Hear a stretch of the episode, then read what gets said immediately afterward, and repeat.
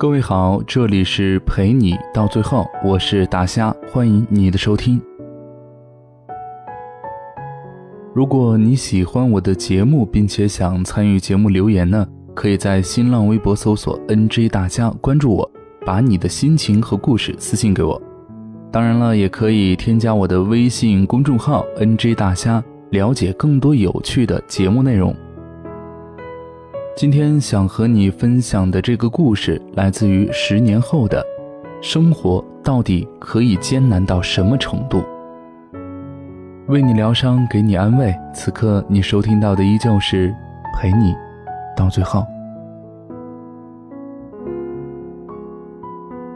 二零一五年的五月，也就是两个月前，我去了一趟成都，亲眼见证了一个故事。故事的主角是洋葱。洋葱是我工作之后才认识的朋友，比我大一岁，也早一年入职。工资不算高，也不算低，在成都可以养活自己，却是存不了什么钱。洋葱没什么爱好，除了骑车。听说他以前去骑行过川藏线。他曾经把川藏线上拍的照片给我看，旁边是震撼的大山和清水江，中间是没有什么人烟的公路，洋葱就站在骑行队的中间，比着一个最傻叉的剪刀手。后来洋葱买了辆车，捷安特，蓝色，流线型。花了大概三千五百多，是洋葱吃了三个月的泡面才存下的钱。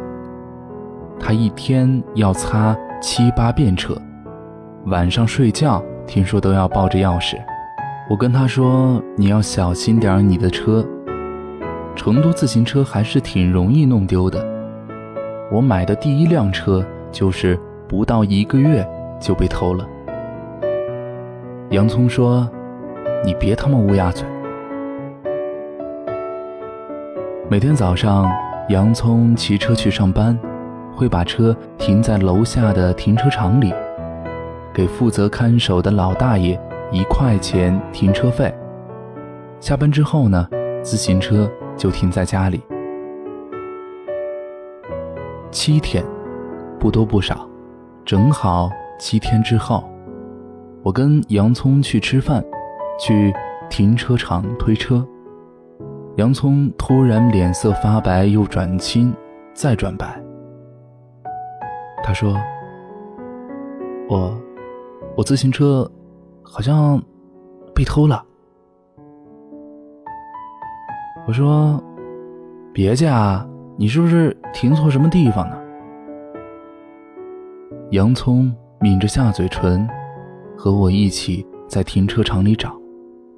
偌大的一个停车场，我们整整找了三遍，依然没有那辆蓝色流线吉安特的影子。我没法继续安慰洋葱，他也做不到继续欺骗自己。洋葱一下子坐倒在地上。后来我们找到了门卫的老大爷。也找来了警察，调出了监控，却得了一句轻飘飘的话：“你们自己做好准备，车估计是追不回来了，你们还是自己看着私了吧。”洋葱不肯，硬是要找回他的车。监控里只有一个模糊的背影，看不清正脸，看不清年纪，除了粗略的体型，一无所知。最后这件事情还是私了了。门卫大爷赔了两千。老人的双手颤抖，干巴巴的脸上有哭过的痕迹。那会儿我才仔细注意到了大爷还有门卫时。大爷身材不高，一米六的样子，穿个背心，踏个拖鞋。瘦小嶙峋，佝偻着身子，就那么斜瘫在门卫室的墙上。门卫室很小，不要说空调，我连电扇都没有看到。那几天成都很热，那里就只有一把蒲扇。警察问了一句，说：“大爷，这得有你一个月生活费了吧？”他也哽咽着说：“这是他一个月的工资还多。”我于心难忍，转头看着洋葱。洋葱咬紧着下唇，似乎想说什么，但还是没有说出口。然后低下头。那天晚上。洋葱喝了一整夜的酒，喝了吐，吐了再喝。我说：“你差不多得了。”洋葱把瓶子重重的砸在地上，半个烧烤摊的人都回头，看到了这个五大三粗的老爷们儿在那里歇斯底里的发作。我也不知道那天晚上洋葱心里想的是什么，是伤心，是难过，是遗憾，是后悔，是怜悯，还是愤怒？而且，我大概永远都不会知道。大爷赔了一个多月躲在闷热的门卫室才挣回来的工资。洋葱也丢了，吃了三个月方便面换来的车，得来的赔偿只够买半辆车。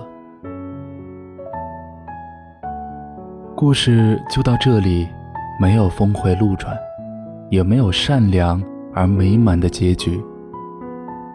这个故事不惨烈，也不慷慨，不悲愤，也不激昂。又过了很久以后，洋葱给我打电话的时候，又和我说起那天的事儿。他说，他也看到了大爷哭的样子，看到了门卫室那把破旧的蒲扇。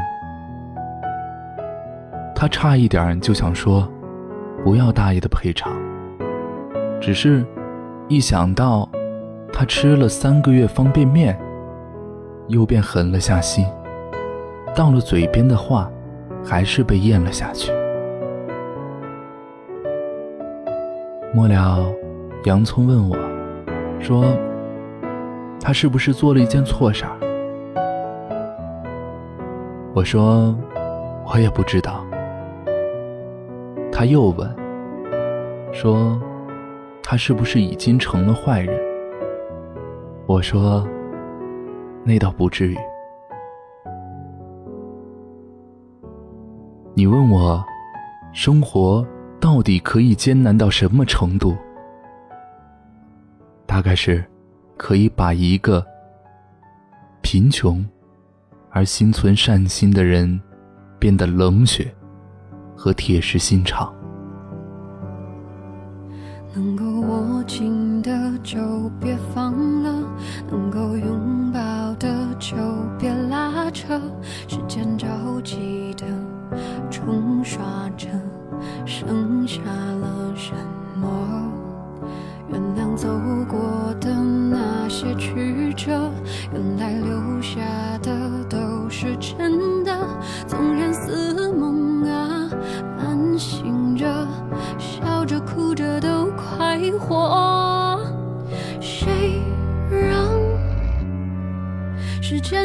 让人猝不及防的东西？晴时有风，有时雨，争不过朝夕，又念着往昔，偷走了青丝，却留住一个你。岁月是一场有去无回的旅行，好的坏的都是风景。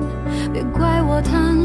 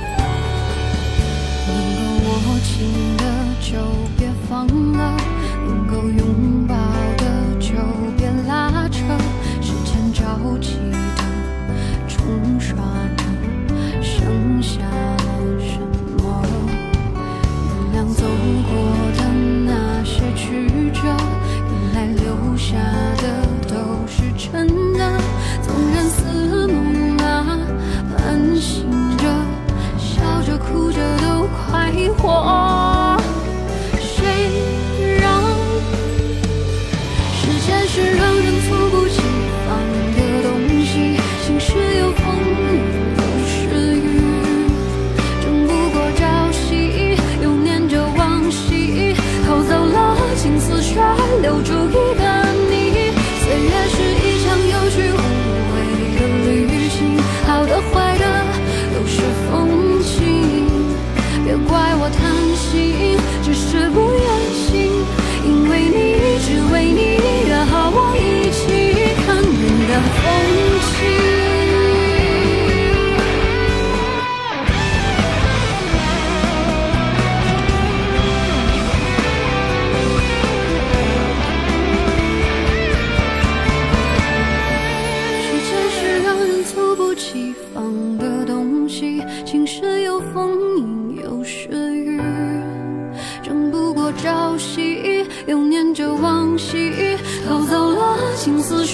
留住一。